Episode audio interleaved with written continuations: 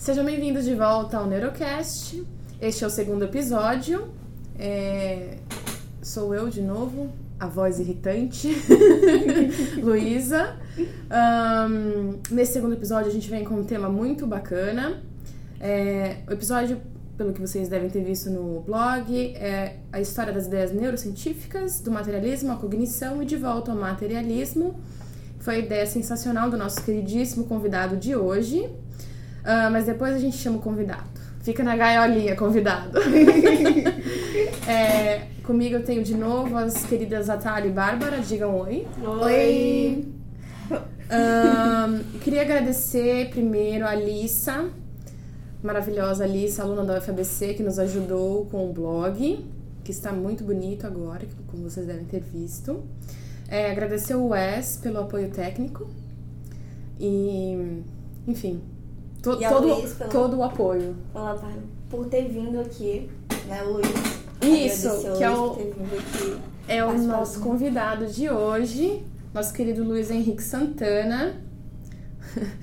É, ele é nosso aluno aqui da UFABC, ele é bacharel em psicologia pela Universidade Federal do Pará. Ele é mestrando do programa de Neurociência e Cognição. Luiz, bem-vindo, obrigada por ter vindo. Obrigado pelo convite.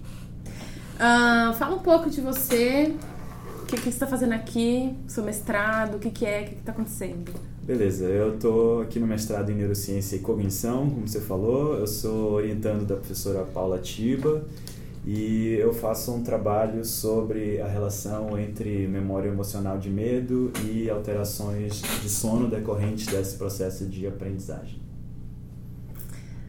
Ok. E, e aí, já tá terminando? Como é que tá? Tô na fase final, a defesa está prevista agora para o segundo semestre.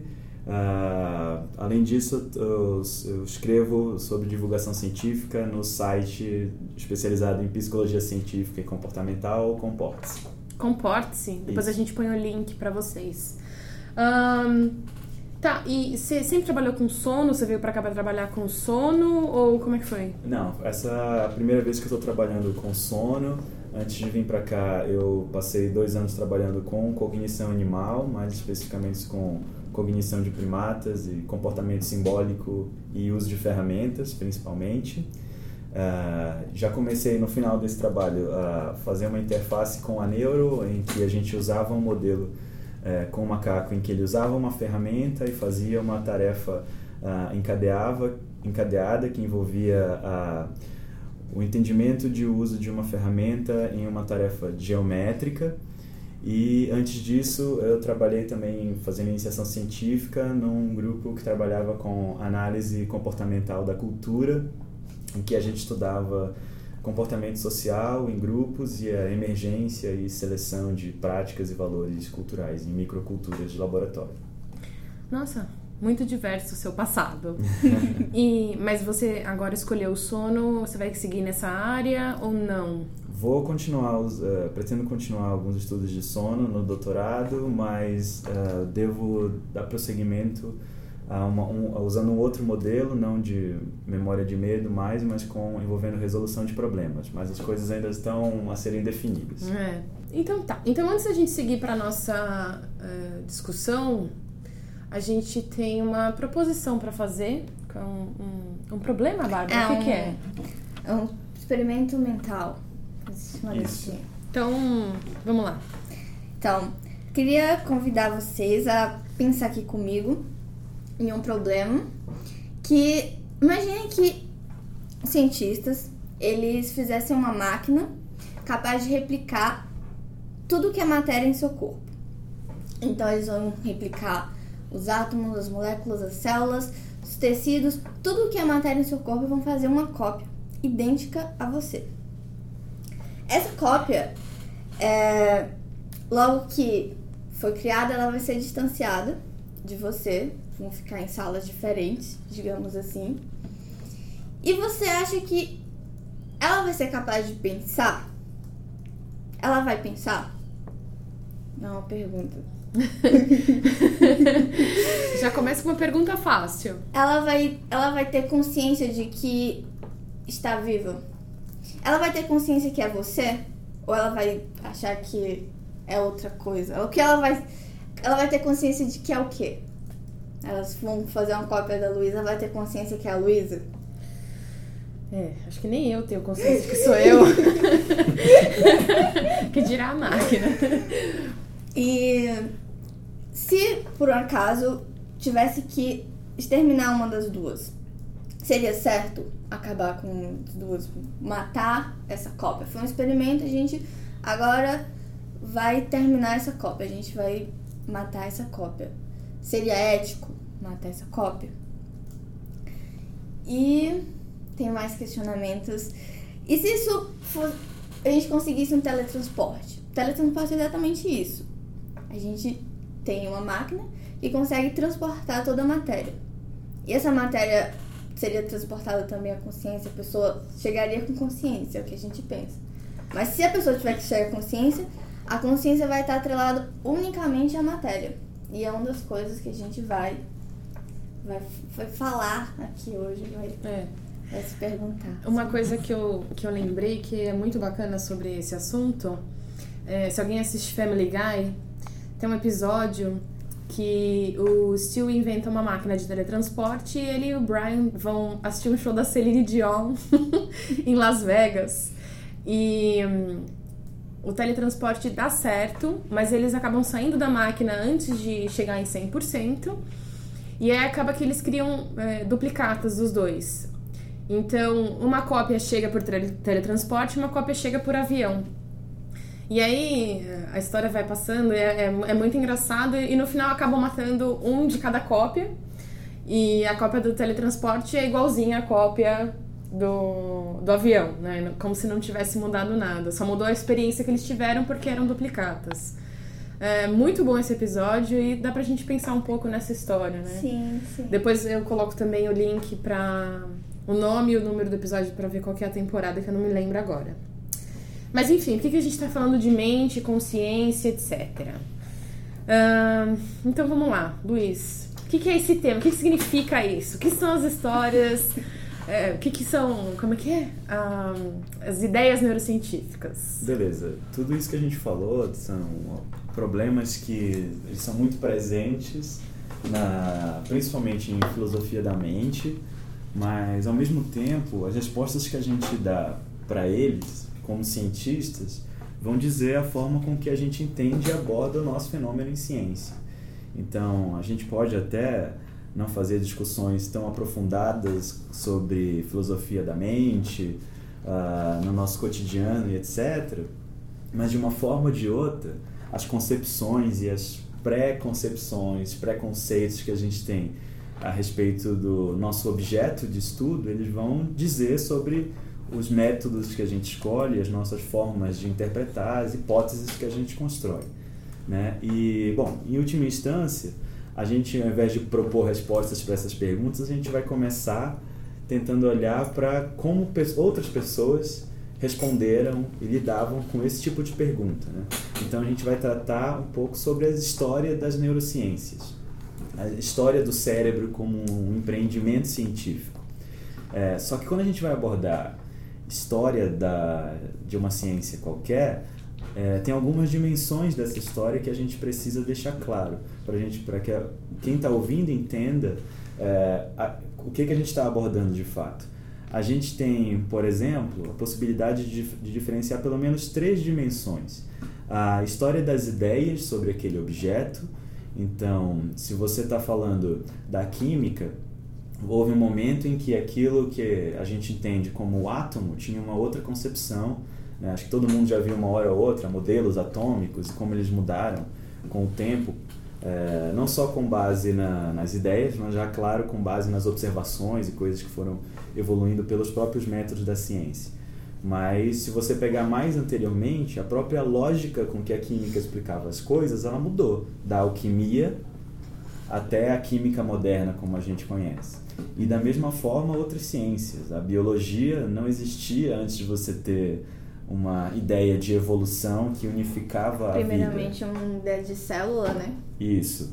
A célula foi uma das coisas que ela surgiu como uma proposta de unidade de análise, é, mas mesmo ela era muito criticada, porque você tinha dificuldade de observar células em, em, em todos os tecidos vivos, por exemplo. Para um exemplo mais próximo da neurociência, você tem o um embate entre o Ramon e Carral e o Golgi, que enquanto o Ramon e Carral acreditava no sistema nervoso como um sistema celular, né, dividido em unidades morfofuncionais independentes, que depois vão receber o nome de neurônio, é, o Golgi acreditava num sistema reticular como era observado em outros uh, organismos vivos, por exemplo, em alguns tipos de fungos, em que você não tem, você tem células, mas a, a intercomunicação, a fisiologia básica daquelas células é tão intercomunicável que você não tem como separá-las comunidade. comunidades.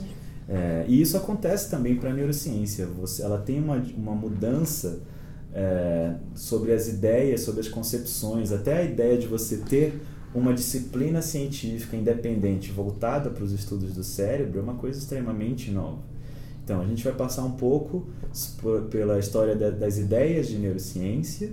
Como eu já adiantei, vamos brevemente né, localizar o momento, o, o período ali de fundação da neurociência como disciplina, que perpassa principalmente a formação da primeira sociedade, a Sociedade Americana de Neurociência, que ainda é a maior até hoje, né, que acontece da virada do, dos anos 60 para o início dos anos 70. Que é muito recente, né? Muito recente.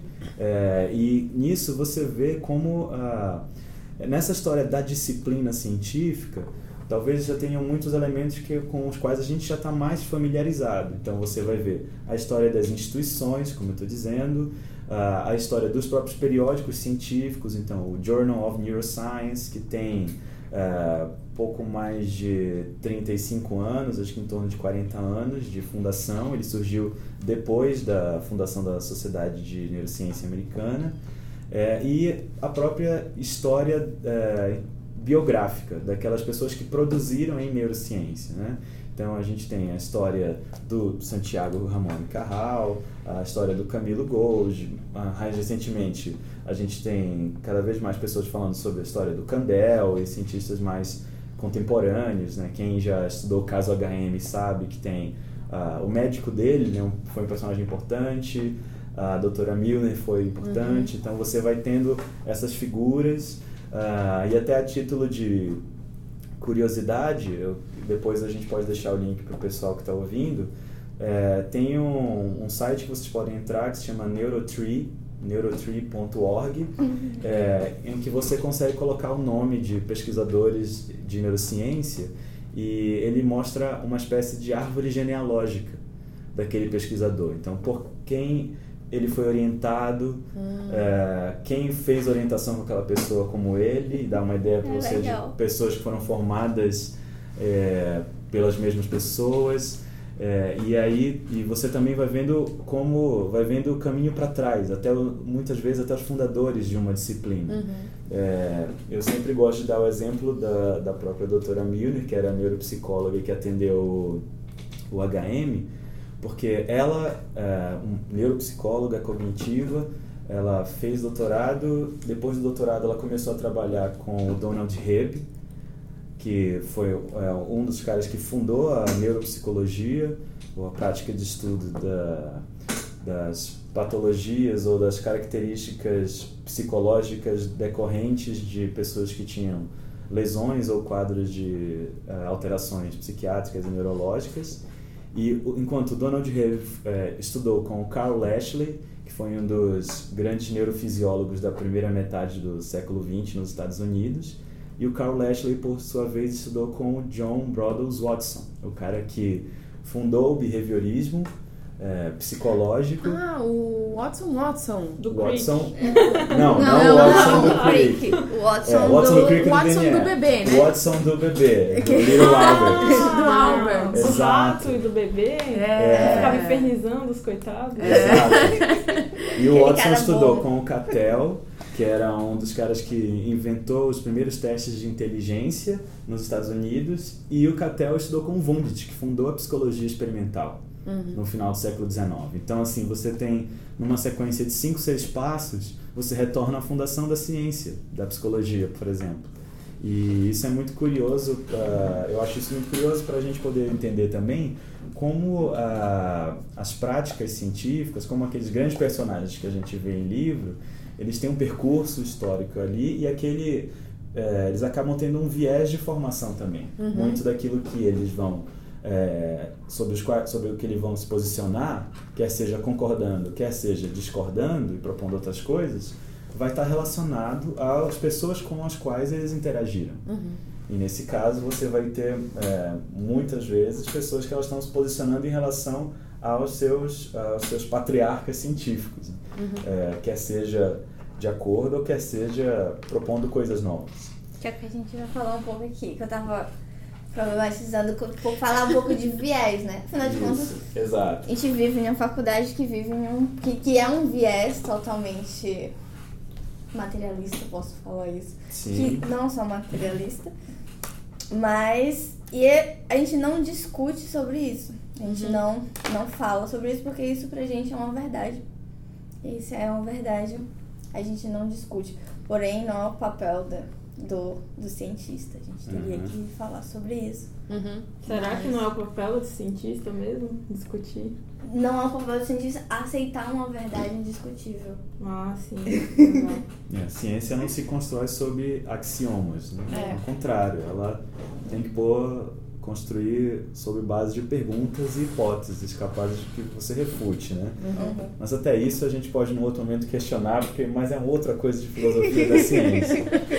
Mas, uh, então, e além dessa história das ideias propriamente da disciplina, você poderia falar numa, da própria história da ciência, uhum. em termos de quais são as práticas, quais são os seus sistemas explicativos e como eles evoluem e amadurecem, né?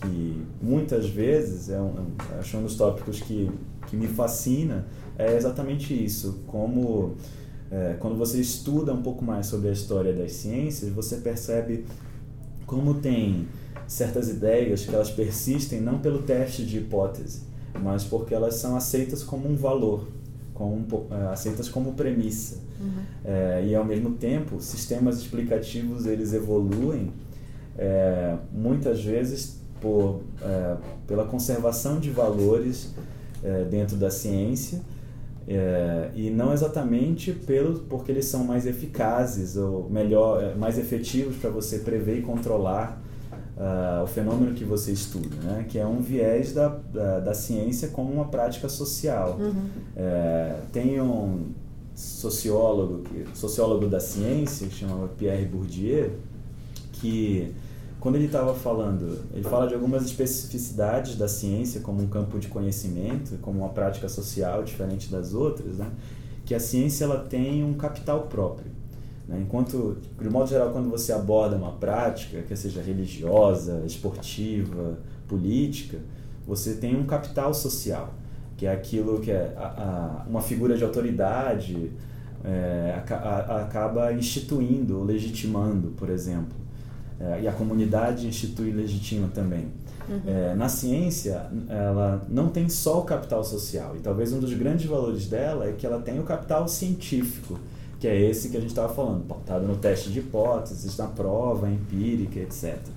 Mas como ela é uma prática social, ela ainda assim vai ter um capital social, uhum. que é, é como, ela, como é que esse capital se mostra?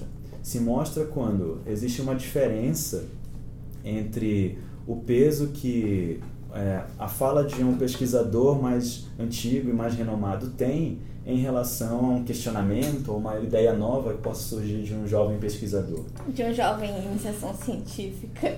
Isso, muito, é muito fácil de ver no laboratório. Você pode ter uma é, ideia genial, uma ideia muito consistente, mas muito provavelmente você vai precisar de alguns anos para conseguir ter pessoas que passem a orbitar, acreditar e apostar na ideia que você está tendo, porque muitas vezes você vai lidar com uma situação em que você primeiro tem a figura de autoridade é ela que pauta a agenda científica, que pode ser o coordenador do laboratório, pode ser o coordenador de um programa de pós, na medida que você tem metas e normas a cumprir para atingir uma nota, podem ser as próprias agências de fomento e as agências reguladoras, como Uh, no nosso caso aqui no Brasil, CNPq, a CAPES, que é, ao abrirem editais de financiamento, eles abrem com ênfase em coisas, então você tem uma ênfase em meio ambiente, uma ênfase em tecnologias aplicadas, uh, tecnologias sociais ou de saúde, por exemplo, e aí você vai tendo vieses na forma de produzir conhecimento. Se, por um lado, em última instância, o critério ainda vai ser o da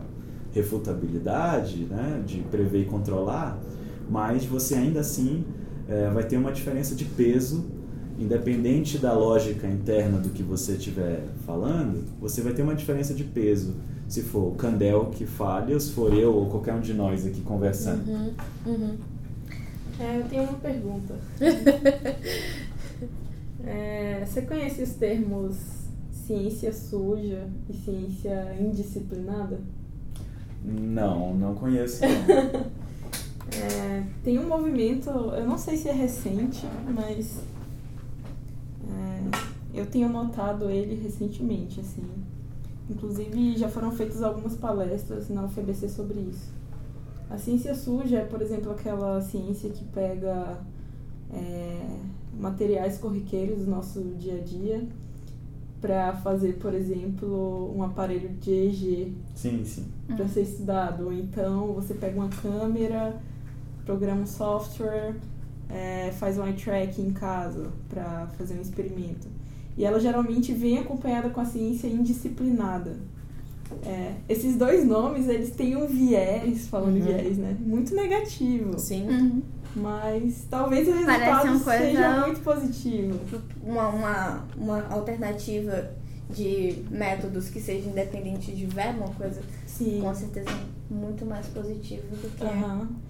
E o termo indisciplinado vem de não necessariamente você estar dentro desse sistema patriarcal, vamos dizer assim, uhum. que depende tanto do capital social. É, você não precisa de um orientador, um doutor que estudou a vida inteira para falar que você pode ou não investigar tais coisas. Né? Você pode fazer isso na sala de casa, na cozinha de casa, na garagem e fazer ciência. É, é, essa... você... é engraçado que, que a UFBC é, é interdisciplinar e já se acha a moderna, né? A pioneira. Quando se tornar um pouco mais indisciplinada, talvez. talvez. Suja também. Mas o que a gente falou, acabou falando do, do CRISPR, né? Que a gente pode Sim. fazer o. É, o CRISPR em casa. Um CRISPR o que, que você casa, acha desses movimentos, assim? Quais as contribuições que uma coisa dessa pode ter para. É, como uma prática social, você sempre vai ter elites e você sempre vai ter um conflito é, de ideias, um conflito político. Estabelecidos e outsiders. Coisas, coisas como isso. É, mas você sempre tem conflitos de gerações, como existem em outras práticas também. É, existem a, a, coisas que estão sendo propostas por pessoas mais jovens e nem sempre elas vão ser mais aceitas porque não são o ortodoxo, que é aquilo que é feito há mais tempo, por exemplo. Você tem uh, coletivos que discutem sobre a possibilidade de você fazer doutorados informais ou doutorados sem tutoria, coisas assim. Existem inclusive algumas universidades que é, permitem que você tenha, dependendo do seu desempenho em disciplinas, coisas assim, autonomia de conduzir seu projeto de doutorado na ausência de um orientador, por exemplo. Só que isso, de um modo geral, ainda é muito incipiente. Mas uh, isso, essa prática de formação do cientista, os problemas de formação do cientista, eles são algo que a gente deveria discutir mais. Eu gosto, gostei muito da pergunta que você fez. Porque grandes personagens da história da ciência não tinham formação formal. Formação formal é redundante. é, mas se você vê uh, o próprio Faraday, que a gente estava comentando antes de gravar, o Faraday ele era muito mais um eletrotécnico do que um físico, um engenheiro propriamente dito. Uh, e ao mesmo tempo, bom, boa parte do, dos equipamentos que a gente tem aqui para coletar dado eletrofisiológico depende de uma boa gaiola de Faraday. Ou seja, ele tem uma grande contribuição metodológica. Né?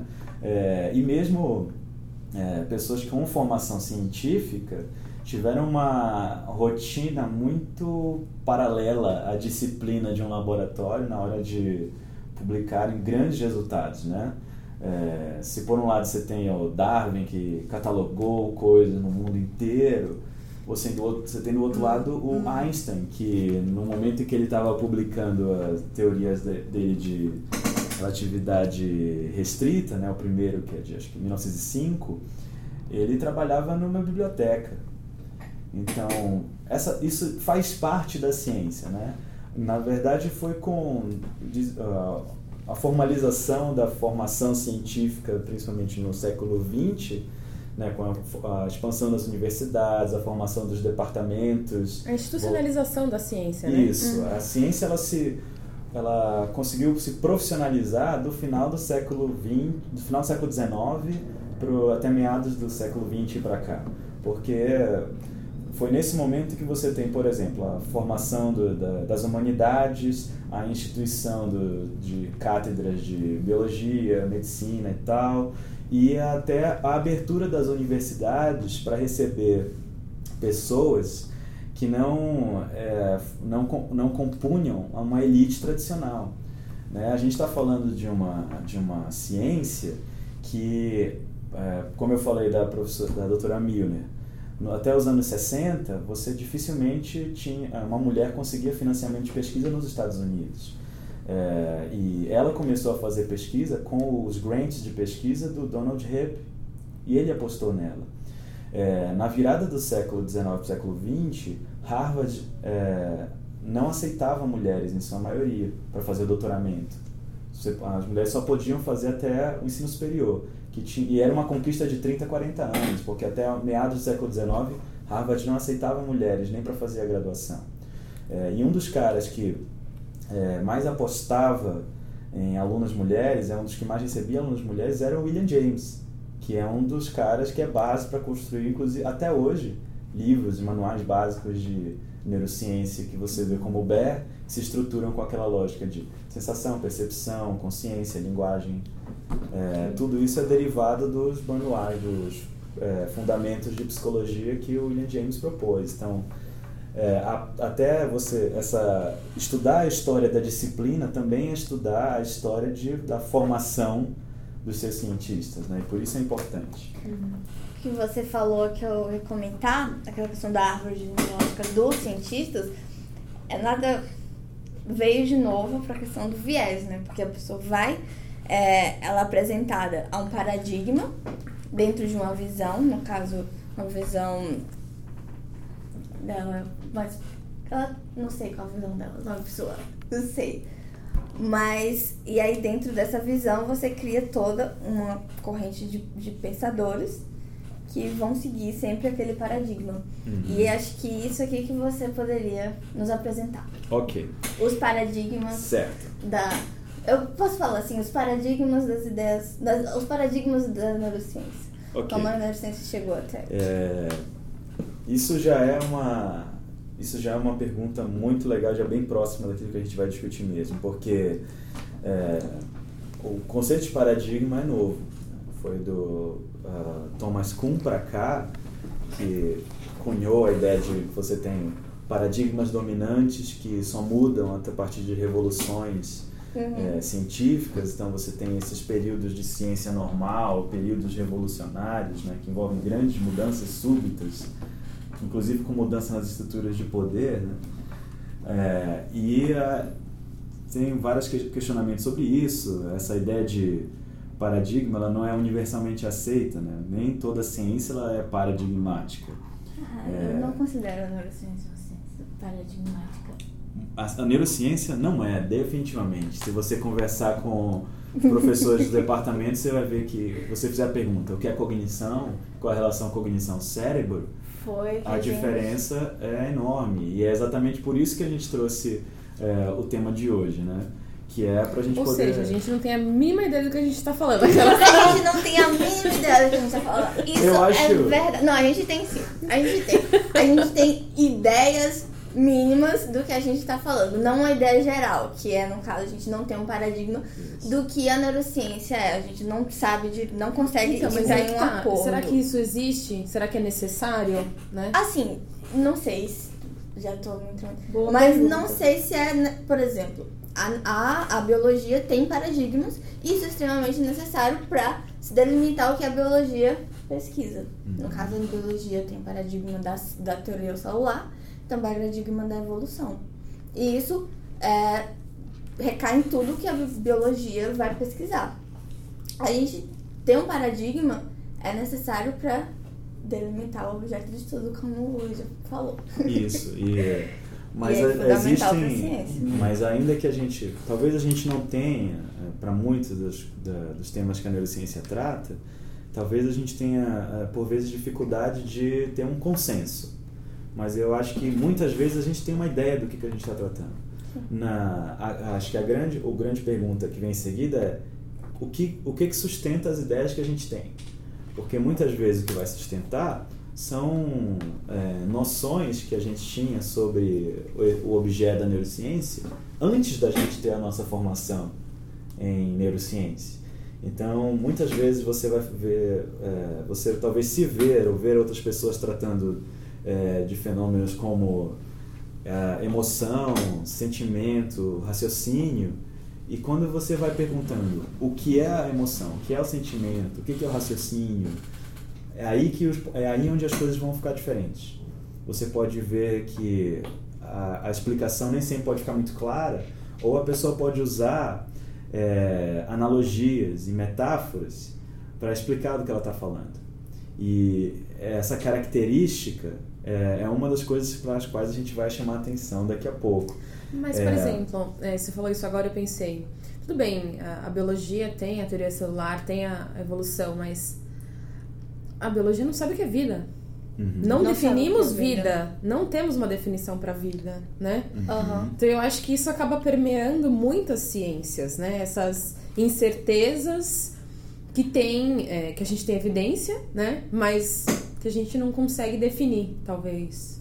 Isso. Uhum. Mas quando a gente está falando de definições por analogia e por metáfora, a gente acaba recaindo sobre problemas, que é você tá você não está definindo, você está dando outro nome, você está fazendo comparações. Mas em última instância, tem, se você está disposto a lidar com certos problemas, você tem que definir em termos que sejam razoavelmente testáveis, né? publicamente observáveis, são, que são coisas comuns à prática científica. É, bom, mas de um modo geral, a gente está falando de uma ciência do cérebro. Né? É, e essa ciência do cérebro, ela só faz sentido existir em um ambiente em que você acredita que o cérebro faz coisas importantes e diferentes da média dos outros órgãos. É, e isso por si só já é uma ideia que nem sempre foi consenso. Então, num berço da civilização ocidental que é a Grécia, é, você tem poderosos teóricos como Platão e Aristóteles que vão delegar ao coração boa parte das funções que a gente hoje chamaria de funções do cérebro. Então, quando você é, pensa em paixões, em sentimentos, é, afetos, raiva, você está falando de coisas que, para esse conjunto de gregos, são funções do coração, são coisas que você sente no peito. É, os isso- próprios egípcios também davam mais importância ao coração, tanto que eles, é, eles removiam os, os órgãos para mumificação e o cérebro eles descartavam, Uhum. mas o coração eles mantinham nas jarras, né? Exato. É, mas ao mesmo tempo, na, na mesma Grécia, né, a gente tinha outros pensadores que já tinham é, uma base é, materialista para a explicação dessas funções é, e que acreditavam que, tal qual para a matéria de um modo geral teria para eles uma base, que é o átomo, né, e que o critério de validação das coisas seriam as sensações, como eram as ideias do Demócrito e do Epícoro ou Epicúrio, é, eles também vão ter no cérebro a residência desses fenômenos da alma. Mas, como no desenvolver da civilização ocidental, é, boa parte daquilo, boa parte desse debate acabou ficando esquecida. Né? Você, a, o, o pensamento da Igreja Católica, né, que é a base do, da lógica moderna da gente pensar a ciência, ele é um, ah, ele tem um componente que é ao mesmo tempo dualista, por, um, porque ele vai tratar da alma como um determinante daquilo que você faz do corpo, e mecanicista. Existe algo, existe uma, um sentimento, um pensamento que você manifesta na sua alma e é a partir daquilo que você causa uma ação no corpo. É, e essa base ela vai ser posteriormente né, afastada da religião com o pensamento do Descartes, mas a lógica básica ela, ela se conserva. A lógica básica que é mecanicista e é dualista, ela vai permanecer. É, até que, é, principalmente no século XVIII, você já tem um momento de é, em que esse conceito de alma ele acaba sendo encostado. É, outros teóricos, como uh, o Thomas Hobbes, por exemplo, e outros pensadores, uh, o Alfred Lamaitre, que era um pensador uh, e ator, dramaturgo francês do século XVIII, eles já falavam de que a mente ela está para o cérebro tal qual uma melodia está para as cordas do violino é, tratar de um ou de outros não faz sentido. É, uma coisa é um fenômeno que depende da existência e do pleno funcionamento de outra coisa. Se não tem quem toque o violino, nunca você vai ouvir a melodia. Uhum. Então, da mesma forma, se não tiver um cérebro operando, você nunca vai ter é, mente. É, e essa, esse é o conjunto de ideias que faz com que nasçam, a, a, faça com que nasça a neuroanatomia, a neurofisiologia e a psicologia fisiológica, que viria a formar a psicofísica, que é, foi desenvolvida pelo Fechner, pelo, por outros teóricos que por vezes a gente estuda até aqui no curso de, de neurociência, né? o, o Weber, que tem também uma teoria da, da percepção, uhum. é, e você tem ali o começo, ou as fundações daquilo que viria a compor a neurofisiologia moderna e posteriormente as neurociências, né, incorporando já diversas outras práticas. E é durante o século XIX que isso vai se desenvolver. A gente tem é, em, um dos, em um dos lados da um dos caminhos o desenvolvimento da psicologia científica, você tem a instituição das práticas de psicologia experimental, os primeiros laboratórios que estudavam sensação, percepção, é, aqueles limiares, de, as, é, limiares sensoriais perceptuais, é, e ao mesmo tempo você tem a forma mais próxima à fisiologia, a reflexologia, estudava a, os arcos reflexos e tentava é, entender os mecanismos básicos do sistema nervoso e já bem para o final do século XIX, é, os primeiros, o, o amadurecimento dos estudos do Carral e do Golgi que permitiram uh, o, a identificação do neurônio com uma é, unidade, com uma célula com unidade, é, com autonomia morfológica e funcional, né? É, e essa base, então, quando você vê a virada para o século XX, você tem é, os, os métodos, o desenvolvimento, o afloramento desses métodos de estudo comportamental, tanto em humanos quanto em não humanos, dentro ainda da psicologia. E você tem nas, nas ciências biológicas é, o aperfeiçoamento e o desenvolvimento de técnicas que iam permitir a observação do cérebro em vivo.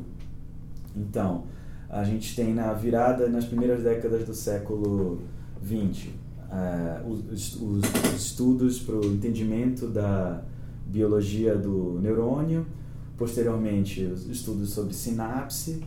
Uh, você vai ter, por volta do, de meados dos anos 40, o desenvolvimento de técnicas como do eletroencefalograma, é, em paralelo com desenvolvimento em psicofarmacologia e etc. Então você tem um boom de métodos para você estudar o cérebro, uma explosão de métodos para estudar o cérebro no, na primeira metade do século XX, mas é, por enquanto tudo aquilo que envolve estudar o cérebro está distribuído entre disciplinas distintas. Né? Você tem a psicologia animal comparada, você tem psicologia experimental, é, você tem essas práticas de neuroanatomia, neurofisiologia, psicofarmacologia, é, da própria neurologia e de, posteriormente da neuropsicologia, que já estudar no componente mais patológico, fisiopatológico do sistema nervoso. É, mas você ainda não tem um status de, da neurociência como uma ciência independente. É, e a neurociência ela vai começar quando ela começa a se constituir né, você começa a ter grupos, laboratórios e depois as sociedades e journals de neurociência, ela surge atrelada a um movimento de disciplinas que buscavam um, uh, emancipação e uma certa autonomia científica uh, que, em conjunto, reuniu algumas disciplinas, classicamente a antropologia, a filosofia, a linguística, a inteligência artificial, a psicologia cognitiva e as recém-fundadas neurociências. Esse conjunto de disciplinas eles começaram a é, declarar, se declarar como um movimento de revolução cognitiva. É, e a neurociência, como disciplina independente, ela nasceu é, dessa herança metodológica constituída nessas outras disciplinas, mas com, a, com as ideias, premissas e sistemas explicativos e de hipótese das ciências cognitivas que estavam surgindo aí. E daí a gente vai começar a surgir o questionamento que é, tá, então a gente nasce como uma ciência cognitiva, mas o que é cognição? A gente, os métodos a gente já entendeu. A gente tem uma ideia e a gente tem N disciplinas aqui na, na durante o percurso de formação da neurociência na UFBC que tratam dos métodos. Mas e as ideias? A gente está então nesse contexto de revolução cognitiva. É, a revolução cognitiva ela acontece lidando com esse problema mente e corpo, ou mente-cérebro. E aí é, você vai ter um, você tem um cenário em que a gente precisa entender o que, que é revolução cognitiva, o que, que é cognição e o que, que esses caras tinham de oposição para formar esse movimento científico tão forte? É, bom, para isso a gente precisa retomar é, de início uma, um entendimento um pouco da história da psicologia e das ciências relacionadas a, a esses tópicos psicológicos, na, principalmente nesse, no início, na, na, primeira metade do século XX, para poder entender o que acontece com a neurociência depois. Por que, que ela escolhe participar das ciências cognitivas. Né? É, a gente tinha, no início do século, como eu disse, do século XX, é, práticas em psicologia experimental que eram pautadas por um tipo de método, o método introspectivo ou introspeccionista, em que você tem o pesquisador, ele é ao mesmo tempo sujeito e objeto. É, um dos exemplos que, que eu gosto de dar é o exemplo do Ebbinghaus, que uhum. era um uhum. cara que estudava memória. Uhum. Por quê? É, o Ebbinghaus ele tinha desenhos experimentais, ele estabelecia diferentes condições para os experimentos que ele traçava para testar recordação de listas de palavras, por exemplo, e ele sistematicamente é, fazia seus registros, diariamente rodava sessões, etc., em dezenas de experimentos mas todos os experimentos que ele fez tinham um único sujeito, ele, ele mesmo. mesmo. É, e todas as leis que ele construiu para os fenômenos da memória são é, leis derivadas do que ele sabia dele mesmo, do jeito dele de funcionar. É, e essa era a tônica das práticas de psicologia até pelo menos o final da Primeira Guerra Mundial. É, e é só, é, principalmente no, no, com o final da Primeira Guerra, é, em que os departamentos de psicologia eles começaram a ser pressionados pelos, pelos governos dos seus respectivos países a produzir conhecimento que fosse generalizado para grandes quantidades da população. E foi a partir disso que outras ideias dentro da psicologia, outros métodos começaram a aflorar. Um deles, que acabou ficando muito marcado, até pela posição, pela, pela postura do, do pesquisador que estava à frente dele foi o movimento dito behaviorista, o movimento é, que foi inaugurado pelo John Watson, que eu citei anteriormente. Não é o companheiro do Sherlock Holmes. Não é o companheiro do Sherlock Holmes. E não é o amigão do Crick. Não é. É um terceiro Watson. É... Não tão, não tão, é, não menos importante. Não menos importante e definitivamente um cara com problemas, né? Afinal é. ele estabelecia medo para crianças, para bebês, então... Você vê o nível da pessoa. Isso. Ele, ele trabalhava com o Pequeno Albert, né? Isso. Gente, o... acho que as pessoas não conhecem o Pequeno Albert. O pequeno Albert era uma criança que nasceu no hospital da Universidade John Hopkins, onde o, o Watson trabalhava, e ele ficou muito conhecido porque o Watson é, gravava as sessões que ele rodava com ele é, em um procedimento, em um experimento, em que basicamente ele no início observava que é, quando ele colocava um ratinho branco ao lado de uma criança, ela não tinha nenhuma espécie de reação de medo, mas quando, é, usando um modelo pavloviano de condicionamento, quando ele apresentava um, um tom um, numa sineta que ele tocava, que fazia um barulho, que fazia a criança chorar, e ele colocava o rato junto com esse barulho, após algumas tentativas que envolvia esse pareamento, só a presença do rato era suficiente para provocar o choro na criança. E conforme ele ia estendendo o treino, ou seja, estendendo a apresentação do barulho pareado ao rato para a criança, ele conseguiu perceber que aquele medo já não era mais restrito ao rato, mas era a outros objetos brancos, a outros objetos peludinhos, como o rato, etc. Eu, eu, eu, me lembro até deles mostrarem um casaco de pele pro Albert e o Albert começar a chorar. Isso, ele passou a manifestar um medo generalizado, não só ao rato propriamente dito, mas a classes de estímulos, classes de eventos relacionados ao rato. Né? Quer seja pela textura, quer seja pela cor. Ou seja, né? Criança isso. ficou com medo é. de. Só para deixar claro, o neurocientista não faz mais isso. Isso. Não, Pelo nem... menos legalmente. Isso, exatamente. Psicólogos também não, tá? É, mas, uh, então, ele ganhou notoriedade é, não só pelo impacto direto do, do, do, dos trabalhos experimentais dele, mas porque ele começou a escrever sobre a possibilidade de você fazer uma ciência exclusiva do comportamento humano, que tivesse como objeto, como ele mesmo dizia, é, a contração de glândulas, a secreção de glândulas e a contração de músculos. Então, ele tinha um projeto que era eminentemente uh, comportamentalista, como ele gostava de chamar, e uh, fisiológico, por que não, para a psicologia. E ele levava isso para quem quisesse discutir e talvez até para quem não quisesse discutir. é, o Watson ele fazia é, discursos públicos em praças, em igrejas sobre as ideias dele, é, porque ele realmente acreditava no empreendimento. A psicologia era um hot topic na época.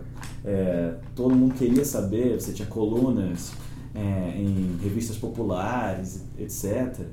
É, e ele acabou se tornando uma figura emblemática dessa ideia é, guarda-chuva que ele chamou de behaviorismo.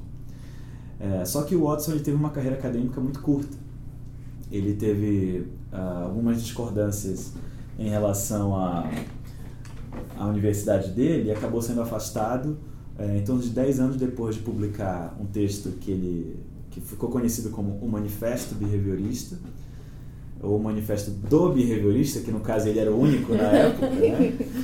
E mais ou menos 10 anos depois ele acabou sendo afastado da universidade onde ele fazia pesquisa, conseguiu um emprego em uma é, empresa, fundou uma empresa de marketing e começou a prestar serviços de marketing para outros lugares e acabou fazendo muito sucesso, etc.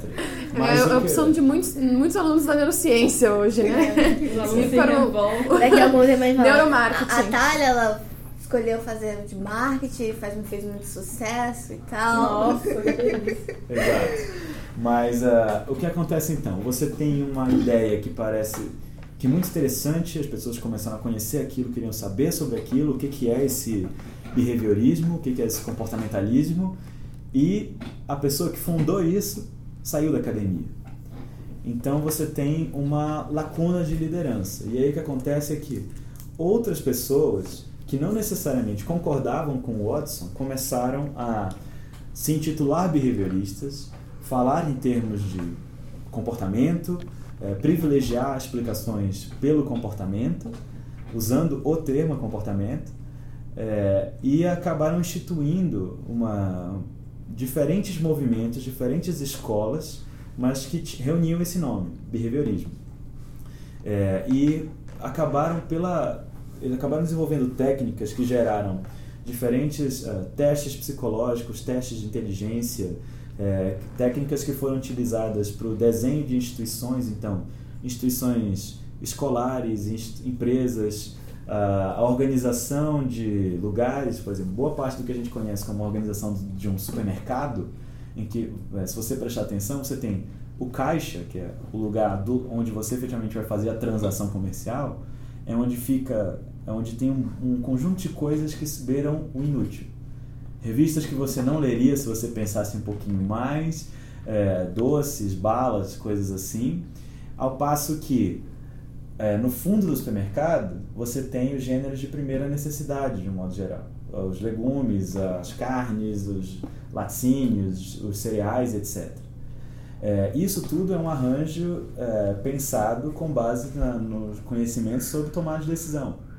Quanto menor o custo de resposta para você é, tomar uma decisão, maior a chance de você tomar aquela decisão. Então você torna aquilo que é imprescindível com o máximo custo de resposta, você tem que andar até o fundo do corredor, e aquilo que é dispensável com o mínimo custo de resposta. É, por que assim, não, né? Por que não comprar isso hoje? Assim é. você aumenta, assim você aumenta o consumo você tem um arranjo espacial para aumentar o consumo. Assim que eu sempre chego com chocolate em casa. Exatamente. e ao mesmo tempo você passou a usar isso em outras instituições. Instituições, não só a clínica psicológica, claro, mas instituições psiquiátricas e prisionais, por exemplo. Então você tem uma, um movimento de transformação social nos Estados Unidos que envolve a transformação dos Estados Unidos em, de fato, uma potência e uma superpotência social e economicamente, e com isso eles recrutam os conhecimentos que foram desenvolvidos pelas suas ciências. E uma das principais ciências que se desenvolveu nos Estados Unidos no século XX foi a psicologia, e nesse período todo, por um bom pedaço do tempo, eram as psicologias que se autonomeavam psicologias comportamentais, ou behavioristas. É, é, por que, Luiz, o a psicologia teve essa necessidade de criar uma ciência, um, uma forma comportamental, o behaviorismo. Porque ela teve essa necessidade de é, desprender-se das, das ideias de Freud e tal. É, a, a psicologia, ela nasceu com, se valendo desse método introspectivo, que já era muito distinto é, da forma de fazer ciência das outras ciências naturais. Sim. Então, esse, a, a, ela já era criticada desde a sua fundação no, pelo seu estatuto, se ela efetivamente seria ou não uma ciência. É, e se faria sentido você pensar numa ciência distinta. Né? O próprio Conte, o fundador do positivismo, é, não acreditava na psicologia como uma, uma ciência independente. Ele dizia, não, tudo que tem para ser explicado pela psicologia, ou a biologia explica ou a sociologia explica. É, e ela, uma das formas de você demonstrar a autonomia é, da, dessa disciplina foi você investir em um método das ciências naturais, um método de observação e experimentação. Então, o behaviorismo ele surge com uma agenda metodológica, né? E progressivamente o amadurecimento dele, junto com o desenvolvimento das discussões de filosofia da mente, faz ele é, também ser não só mais um, uma agenda metodológica, mas uma agenda epistemológica e ontológica. O que, que é isso? É, uma agenda epistemológica é aquela que vai te dizer quais são os critérios que você tem que considerar para legitimar uma coisa como verdade ou não. E ontológica, uma agenda ontológica é aquela que vai te dizer o que, que é ou que não é o seu fenômeno que você estuda. Então, se no início a agenda era muito mais aberta, do tipo, a gente tem que olhar para o comportamento das pessoas, porque é o que é possível de ser observado, é, mesmo ainda no Watson, mas principalmente em, posteriormente, isso ficou gerou mais impacto para as pessoas, na comunidade científica, surgiu a ideia de que não existe nada para além do comportamento que, se, que mereça ser estudado por uma ciência. Mas não no sentido de que não existe o cérebro no sentido de que não existe a mente. Não existe um elemento abstrato de outra natureza para você Mas no início do behaviorismo não tem essa ideia ainda do, do, do cérebro como uma, uma unidade do, do, do pensamento. Essa é uma excelente pergunta porque ela ainda é muito atual. De um modo geral, o que você vai ver é que o Watson põe para fora. O cérebro não faz parte. É, como fala a Mas na definição do, do projeto, o Watson dizia, falava da fisiologia como um todo. A Aham. fisiologia é um determinante, então você tem que estudar. É, o comportamento nada mais é para ele do que um produto de secreções de glândulas e contrações de músculos. Então, é fisiologia. É, e se você olhar outros, o, o grande problema é, quando ele sai do mundo acadêmico, o legado vai ser o legado que ele vai deixar vai ser entendido de forma muito diferente. Então você vai ter um cara como o Skinner que ele vai é, entender que a, a fisiologia sim faz parte, mas é, a ênfase do empreendimento que ele constrói é comportamento. Então, comportamento ele tem autonomia explicativa em relação à fisiologia. Então eu sigo por esse caminho. Enquanto vão ter outros que eles vão deixar ah, o vão entender o comportamento como um produto direto da fisiologia. Então, portanto, é, com, vamos dizer assim, muito mais como um, um, um subproduto ou como algo que precisa ser explicado pela fisiologia do que algo que tenha uma autonomia explicativa propriamente. E um desses caras é o Tolman. É, é claro que isso são simplificações, né? Que a gente faz para poder entender. Mas o, o Tolman, ele foi um dos caras que foi responsável por é, us- é, desenvolver as ideias do Watson com uma, em uma perspectiva que abertamente colocava a fisiologia como a fisiologia e a fisiologia do cérebro como um intermediário. Acontece algo no mundo, o meu cérebro, minha fisiologia reage de uma forma e depois eu reajo de um jeito no mundo. Para o Skinner, tanto o que acontece no cérebro e na fisiologia, quanto o que eu faço abertamente, que todo mundo consegue ver, fazem parte da noção dele de comportamento. Então, as definições vão ser um pouco distintas. Só que o que aconteceu é que você acaba tendo um cenário em que a psicologia do Skinner ela começa a ter um conjunto de adeptos que tem um tipo de formação e uma linguagem, um jargão científico muito diferente dos demais. E aí você tem e, a- e esse grupo do Skinner ele começa a entrar em embate direto, um embate epistemológico, um embate científico com essas outras ideias. E eh, principalmente entre o final dos anos 40 e o final dos anos 50 é, é um período muito prolífico de crescimento da, da análise do comportamento, como o Skinner entendia, e, ao mesmo tempo, é, outros alunos do Tolman, a- alunos do, do Watson, como o Lashley e depois o Hebe, vão construir teorias que usavam os métodos do Skinner, do Watson, do Pavlov, do Thorndike, todos os grandes personagens da história da- dessas ciências, para formar um outro tipo de empreendimento.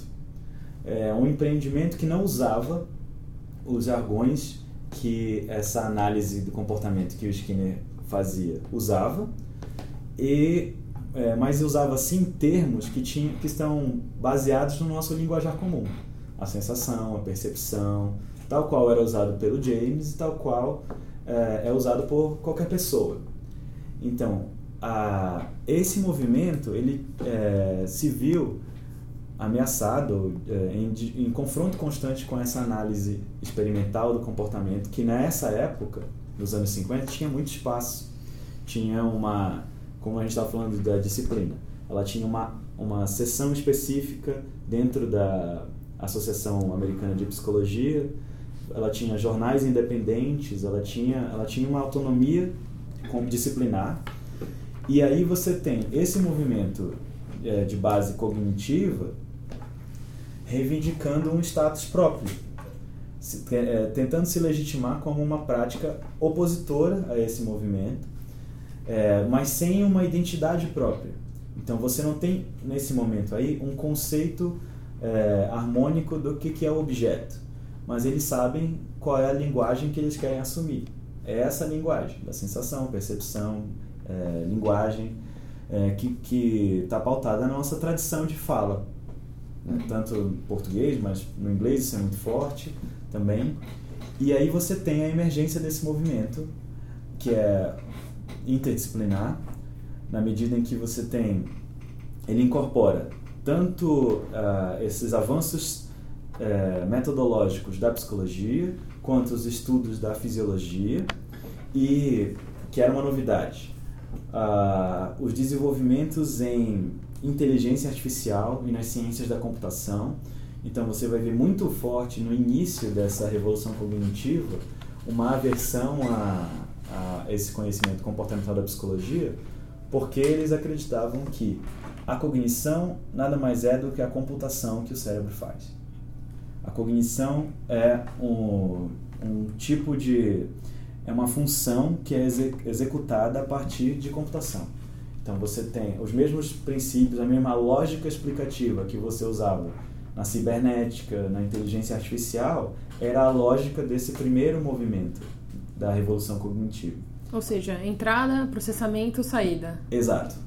E ainda é muito do como a gente trata um neurônio. Né? Se você pensar, você tem um input elétrico, ele vai gerar, ele tem uma forma de você alguns condicionantes ali que envolvem receptores, ambiente da matriz celular. Depois você tem um grande processo de processamento que ocorre dentro do neurônio, é, que nada mais é do que a, a fisiologia que vai ser é, desencadeada, a cadeia fisiológica que vai ser desencadeada a partir da, da atividade daqueles receptores. Então você vai ter uh, mecanismos de proteína G, você pode ter despolarização. Uh, tudo isso uh, são entendidos como uma metáfora computacional e você tem um output, que é lá na outra ponta, secreção de outras vesículas e neurotransmissores que vão ativar um outro ponto, etc. É, e isso no nível neuro, celular, neuronal. Mas isso acontece quando você olha a explicação de uma via. Você tem centros de processamento é, que eles usam as mesmas analogias, é, e, e esse é o grande ponto. Muitas vezes analogias e metáforas que eram utilizados pelos uh, teóricos da computação da época. Uh, isso, só que isso acabou gerando problemas graves nesse primeiro movimento. Mas eu vou falar daqui a pouquinho. A gente tem essa formação, essa instituição então de um movimento que ele é político e social dentro dessas, dessa tensão, da tensão entre essas disciplinas é, que eu falei, que compõem as ciências cognitivas e as demais, é, e elas vão, elas vão se fortalecer muito pelo impacto social que tem. Então, em linguística, você tem um cara como Noam Chomsky, hum. que fazia críticas diretas a, ao Skinner, por exemplo. Tem debates dele sobre a, a, a forma de você explicar a linguagem. Você tem uh, teóricos das, da inteligência artificial, é, não, que não dialogaram diretamente, como o Turing, mas que deixaram um legado conceitual. Por exemplo, Norbert Weiner, é, muito do, do, do, primeiro movimento da, das ciências cognitivas é pautado na cibernética, e nisso que você falou, então você explica os eventos cognitivos por sistemas que envolvem setas e caixas, que em última instância são é, inputs, é, caixas pretas, é, caixas pretas cognitivas, abstratas, que fazem processamento, e outputs, é, que depois é, eles iam pensar que boa parte desses sistemas e dessas caixas pretas elas teriam correlatos neurais diretos é, e essa foi uma, um, uma das primeiras coisas que se mostrou limitada porque você tinha modelos e sistemas cognitivos que é, explicavam o dado comportamental mas não tinha nenhum correlato então você tinha que fazer reformulações além de que é, esse movimento cognitivo se por um lado ele se institui como o ortodoxo, principalmente no final dos anos 70. Então você hoje em dia é muito mais raro você encontrar o termo cognitivismo e muito mais comum você usar o termo cognição, ciências cognitivas, neurociência cognitiva, etc. Que tem, é, tem a origem nesse movimento, mas como ele se tornou o status quo, é, muitas vezes você não tem o termo cognitivismo como um ismo. Eu quero ah, fazer uma pergunta em relação a isso. Ah, eu, eu, tenho, eu também tenho uma pergunta pra fazer. É, pode fazer. Não, obrigada. Eu tenho não. É, é... Quem vai fazer? Você. então, é, eu queria que você explicasse justamente uma coisa relacionada a, a esse termo cognitivismo, cognitivismo né? É, e ao behaviorismo também. perguntei mais cedo se por que, que algumas pessoas falam que cognitivismo e behaviorismo não existem? Você falou, realmente não existe.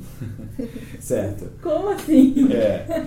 Porque são Louco. correntes indefinidas ainda. Isso, lembra como eu falei, a gente está falando de um movimento que é- ele se auto-intitula Revolução Cognitiva, mas se você perguntasse para cada um dos membros que assinavam os textos, os manifestos, os papers que falavam de Revolução Cognitiva, a chance de você encontrar dois que concordassem era muito, muito rara. Porque ah, o que cada um considerava cognição era muito distinto. Mas, eh, e é exatamente por isso que tem um, um grupo de teóricos que acredita que não vale a pena você falar em cognitivismo, porque nunca existiu uma definição unificada de cognição. Não existia quando o movimento começou e nem existe uma data oficial, né? Você pode considerar que o movimento começou nos anos 40, 50, 60, 70. É, e não existe hoje. A ideia de cognição, tem gente que, de um modo geral, se você conversar, é, se você prestar atenção nas disciplinas que você tem, se você tiver uma conversa de corredor, é, ou mesmo com um neurocientista que use é, termos cognitivos, ele vai ter a tendência que ele faça, o que ele vai explicar para você é o que ele entende com, com- de cognição com base na formação filosófica que ele tem. E que na média é muito aquém do que seria, digamos, o suficiente para você ter uma compreensão ampla da, do espectro de definições de cognição. Porque eh, muitas vezes o que você vai ter é o discurso psicológico que dá base a boa parte dos manuais de neurociência, por exemplo, ele é muito mais um discurso de uma psicologia popular do que de uma psicologia acadêmica. É, isso é isso mesmo teóricos da cognição, teóricos do cognitivismo, eles já conhecem isso. É, o uso dos termos, a sensação, percepção, etc. E a lógica explicativa, que ela é uma lógica com base em finalidades, ou que a gente chama de lógica teleológica, que é aquela lógica dirigida a um propósito, ela é muito comum da forma de um ser humano comum, um cara da rua, explicar. É, ou como alguns gostam de dizer, o homem da rua, o homem comum, ele é cartesiano.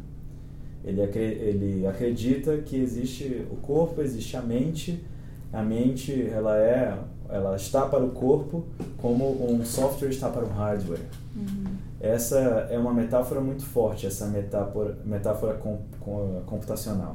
É minha pergunta agora. Eu queria, assim. Então, como é, como é que o, o behaviorismo, como a psicologia explica essas determinadas, é, por exemplo, a visão. Você já trabalhou com visão. Uhum. A gente entende que visão, a gente tem lá as células on-off.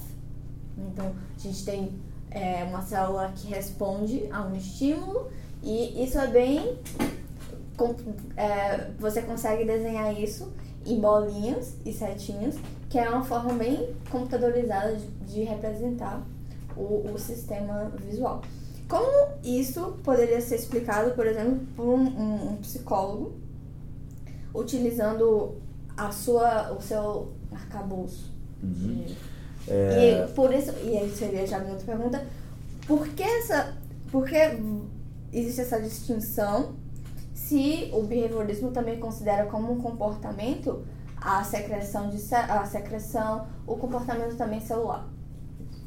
É, bom, primeira coisa é que assim, tal qual não existe um cognitivismo, Não existe, um behaviorismo, né? mas Mas assim, é, nenhum psicólogo, de um modo geral, mas acima de tudo para esse caso, nenhum behaviorista vai olhar e vai dizer para você que essa forma de representar circuitos de conexão, ela tá errada.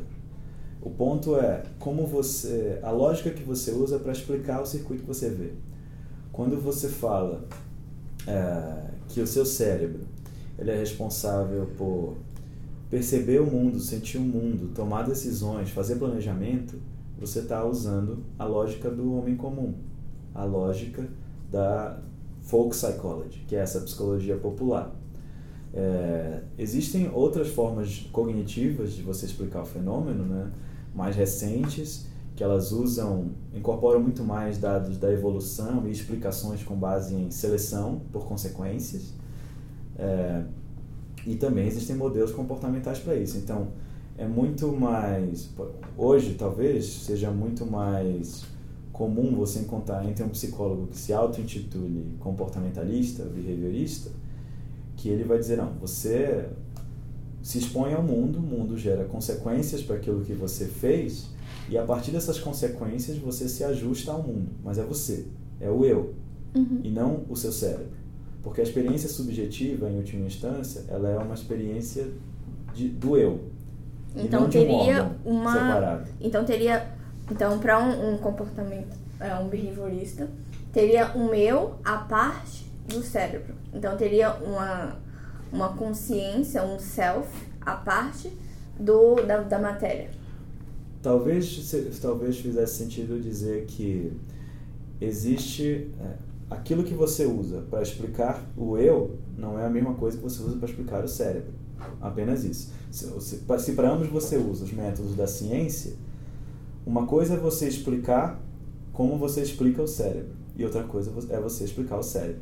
Se você explica o cérebro pela fisiologia, quando você vai explicar o comportamento, a sensação, a percepção, etc., se por um lado o cérebro ele é um condicionante, na medida que na ausência dele você não sente, é, você não percebe e você não pensa, é, pelo por outro lado, o cérebro ele é tão órgão seu como o seu estômago, como o seu pulmão. Então, não faz sentido dizer que ele planeja. Mesmo que você, quando você vê em um determinado, para um determinado contexto, que uma determinada população de neurônios dispara antes de você tomar uma decisão, aquele evento fisiológico ele é preditor daquilo que você faz. Uhum. Ótimo. Mas não quer dizer que aquele evento preditor é a tomada de decisão. Uhum. E é okay. é esse o ponto. É, de um modo geral, esse, essa seria uma distinção que talvez esses psicólogos comportamentais fariam. É, Será mas... que a gente poderia falar é, que o, o behaviorismo, o cognitivismo, o materialismo, eles não deveriam se enfrentar e sim conversar entre eles, porque eu tenho a impressão de que tem, tem uma aura de combatividade aí no meio dessas pessoas. Sim. Mas, por exemplo, é, vamos tomar teorias do universo. Né?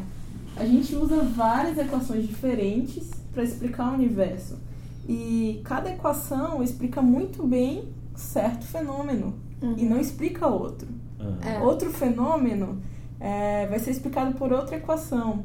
Por isso é tão difícil chegar na física a uma teoria de tudo. Uhum. Porque é muito difícil você achar uma equação que explique todas as leis do universo. Será que isso também não poderia ser aplicado à neurociência? Uhum. E todas essas vertentes é, poderiam conversar para para conseguir, para conseguir chegar mais perto do que é o cérebro, do que é a mente, do que é o self, etc.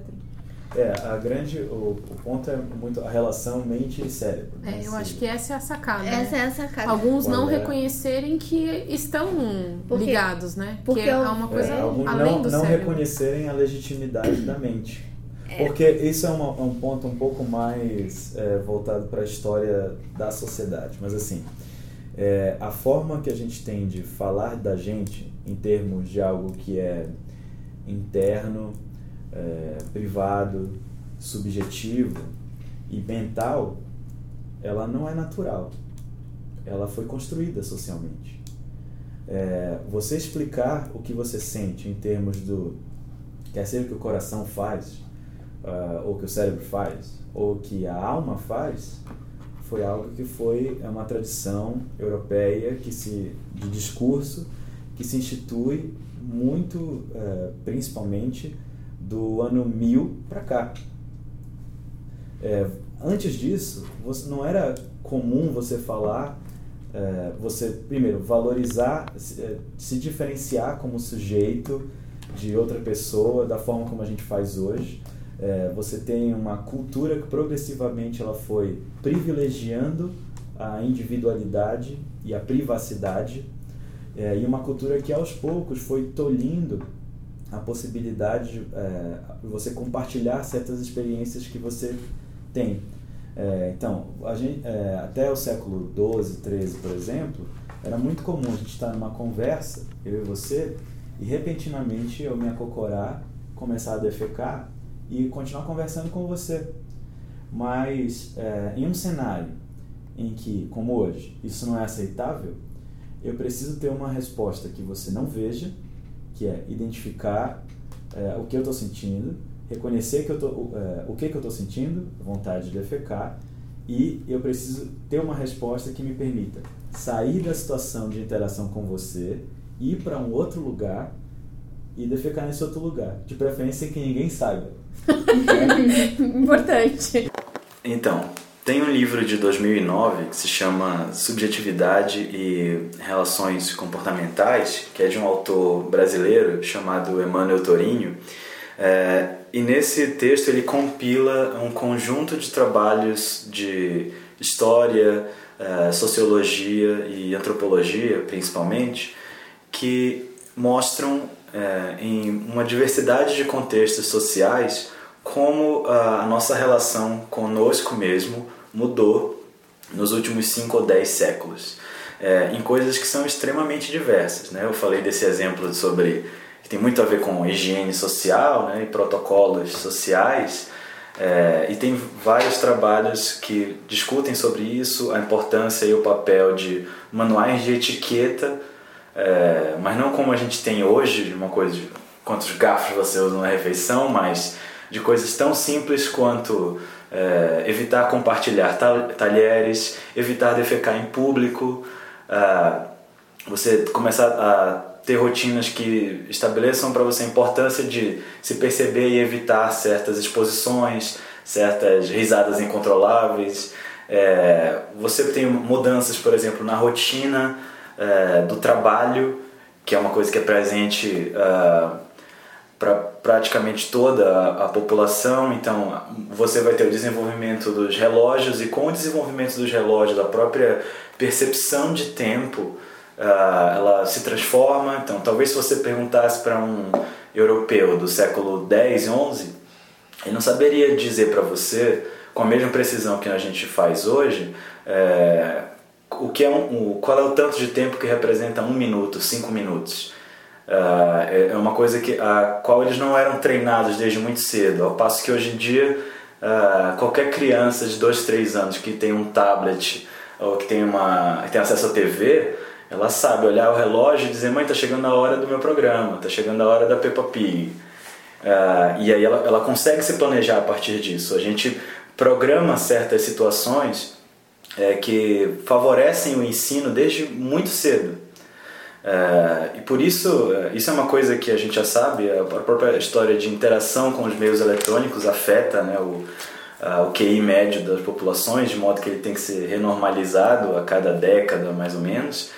É, e isso acontece quando você pensa em uma série de transformações, como a economia monetária, que ela pede vai, é, um raciocínio lógico, formal, mais estabelecido para todo mundo que agora tem que aprender a negociar e a própria ideia de negociar. Quando, é, quando você está no mundo feudal, você não tem o dinheiro que vai ter um, é, vai ter um preço específico. É, você não, você, boa parte da economia é baseada em trocas e na cooperação, na confiança entre os membros da comunidade, porque todos produzem para que todos possam subsistir. Mas quando você tem uma economia mercantil, Quanto mais você consegue é, esconder o seu interesse em um produto, mais você consegue tornar aquele produto barato. Quanto menos você demonstra interesse por um produto, maior a tendência do comerciante diminuir o preço para tentar vender e não ter prejuízo.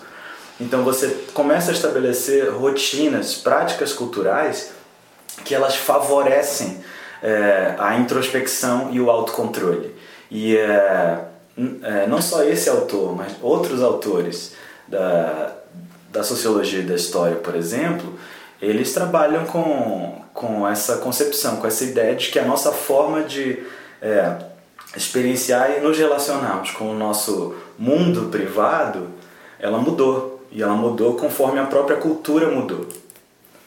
Era basicamente isso, para a gente ter uma ideia de como muitas vezes a gente naturalizou coisas que passam despercebido na nossa rotina, mesmo quando a gente está fazendo ciência. Uhum. Mas acho que você não vejo isso como uma questão. Você fala assim, a legitimidade da mente.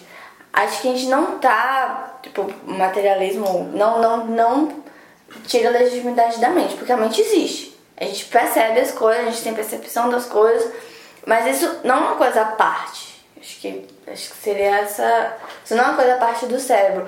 E todas as ideias que você falou, a nossa percepção do eu, a, a, forma como a gente vê o eu, a forma como a gente.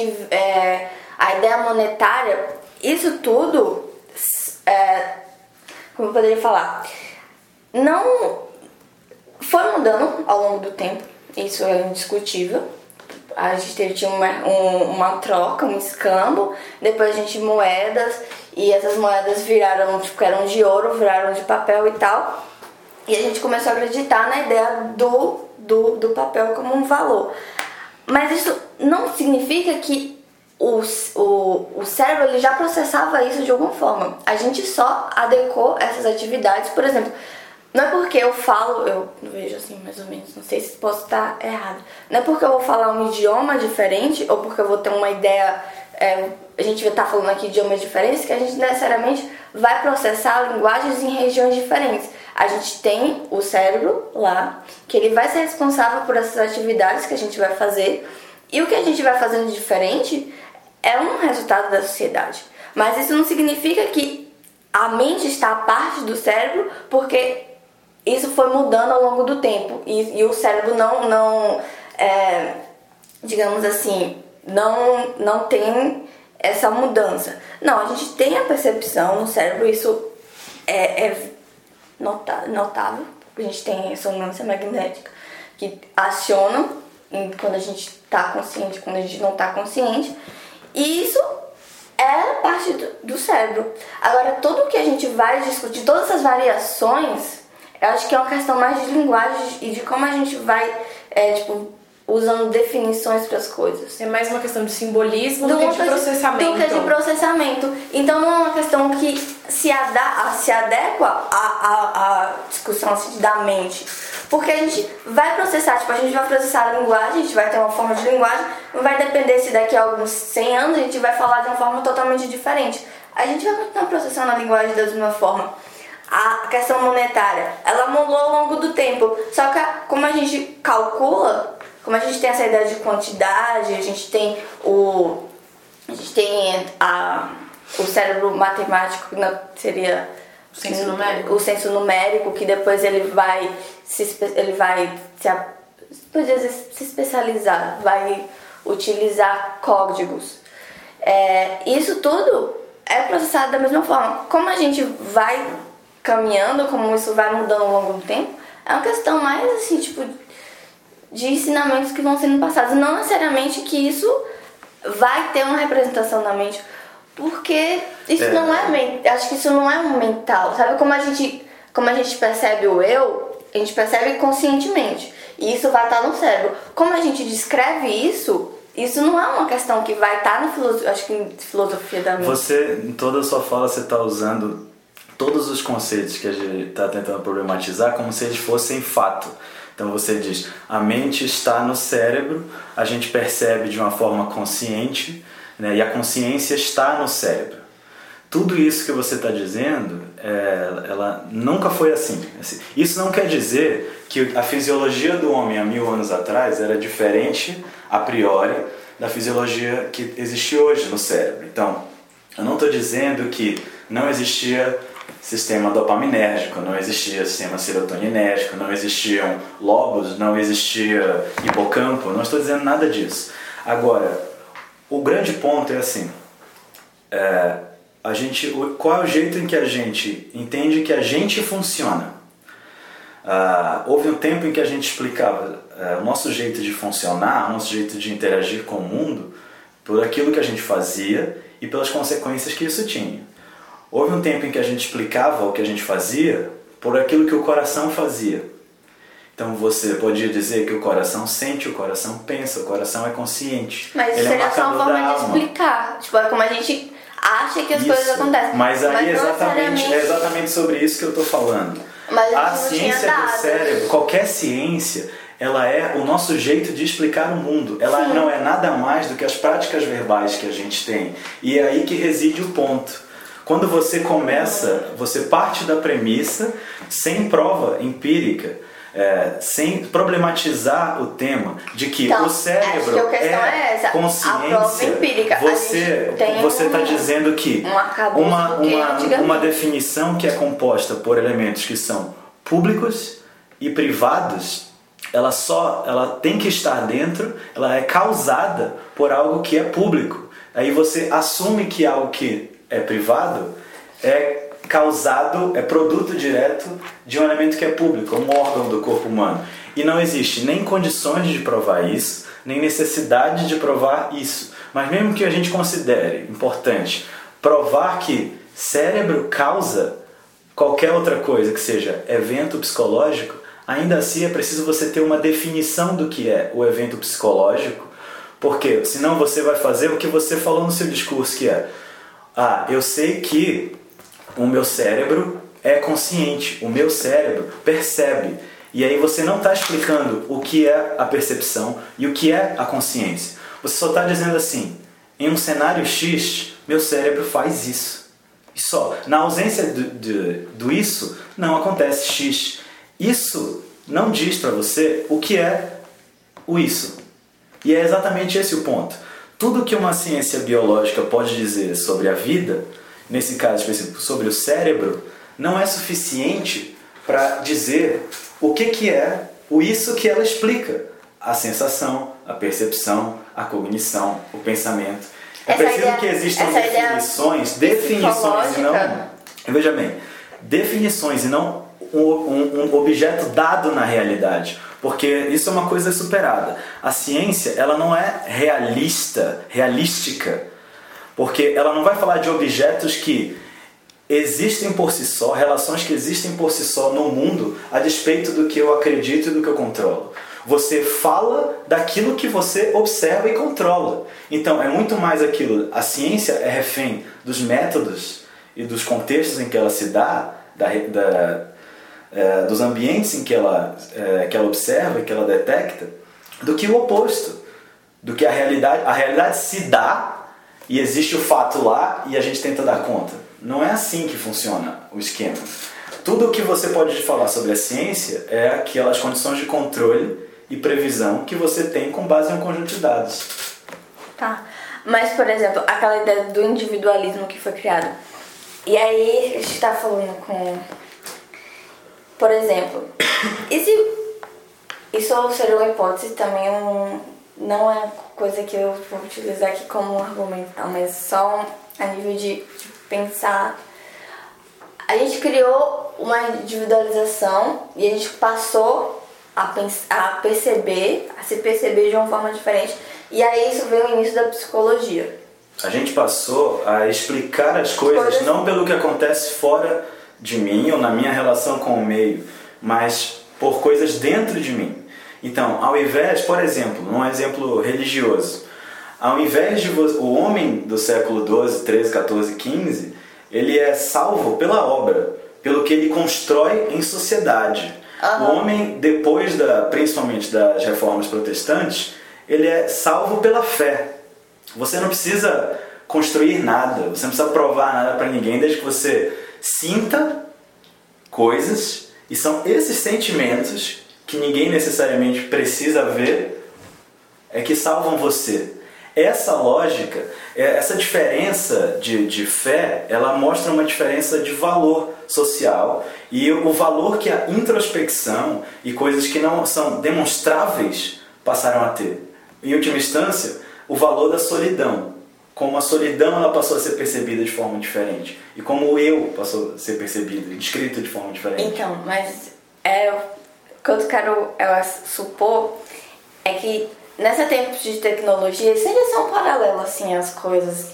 Esse tempo de tecnologia e na série Black Mirror, que você já assistiu, Tem aquela. Que é muito boa da que é BBC, muito né? boa, tipo, muito, muito, muito legal.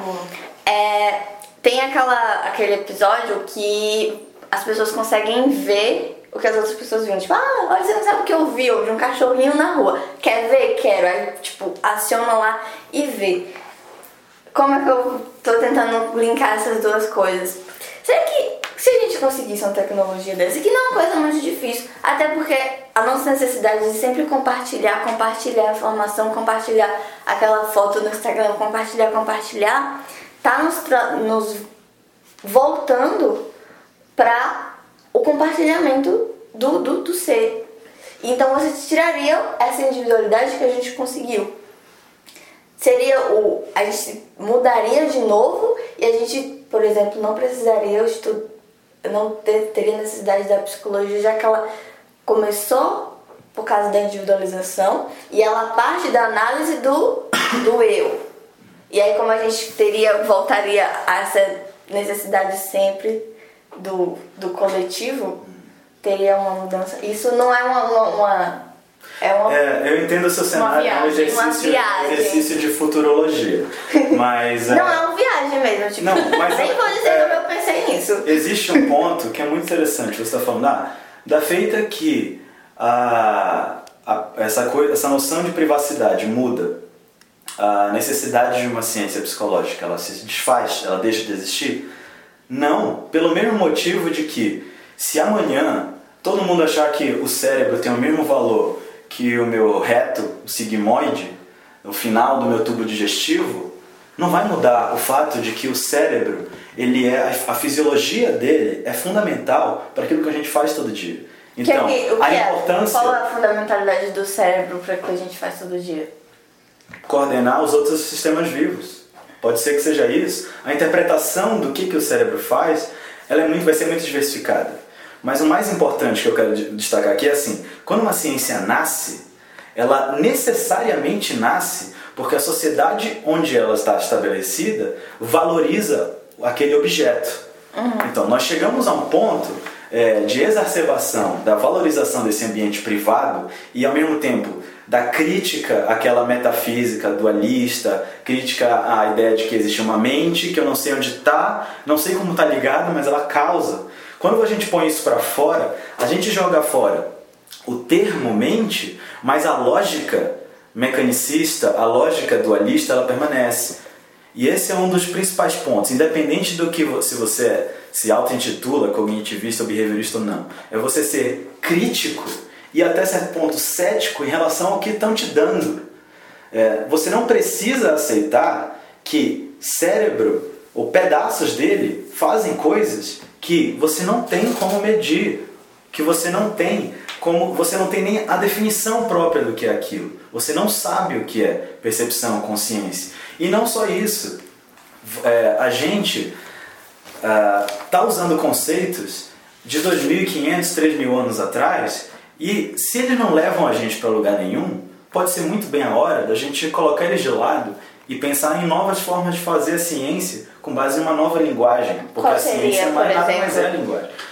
Talvez tenham empreendimentos que se proponham a isso, por exemplo, a teoria skinneriana, ela se O você pretende a isso. assim? Acho que tá na hora de a gente já. Eu acho que existem, eu acho que existem propostas e a gente primeiro precisa avaliar as propostas, é, problematizar a, é, a concepção que a gente tem sobre o cérebro como um órgão privilegiado, um órgão que tem acesso privilegiado a eventos em relação aos outros.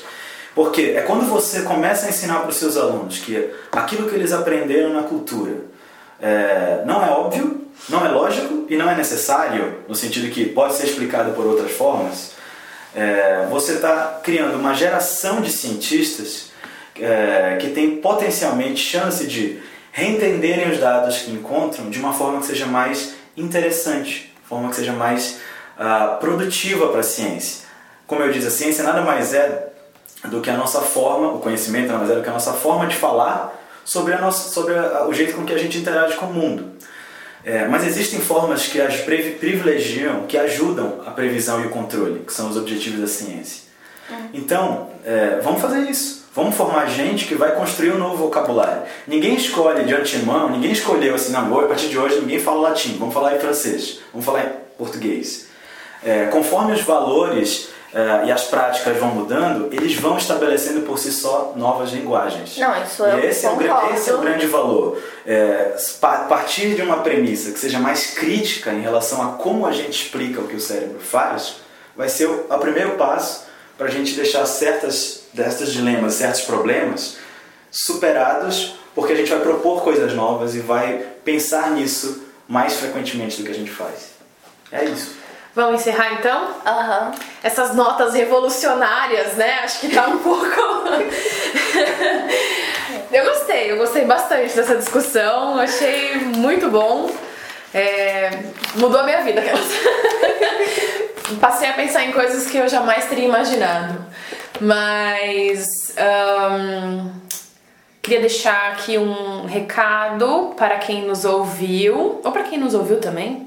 É, se você discorda, acha que a revolução já aconteceu, já tá acontecendo, se você acha que o Luiz falou um monte de asneira, O que eu falei um monte de asneira, meu Deus, que louco. deixa, deixa um comentário pra gente na página ou no blog, não sei, vem, vamos discutir, sei lá, né? De repente, assim, se você tiver um tempinho, é, vem falar com a gente, vamos, vamos, vamos continuar falando sobre isso. E vou deixar todos os links ali no blog. E acho que é isso, galera. Sim. Obrigada, Luiz. Muito obrigado. Pela aula. Luiz. Desejo boa sorte aí ao podcast, ao Neurocast, tudo de bom pra vocês e é isso aí, vamos Da, repensar. da próxima vez você vem falar sobre outra coisa mais fácil. Vamos falar. vamos falar sobre vida após a morte. Vamos. Então tá bom, então tchau. E tchau, um beijo pra todo mundo.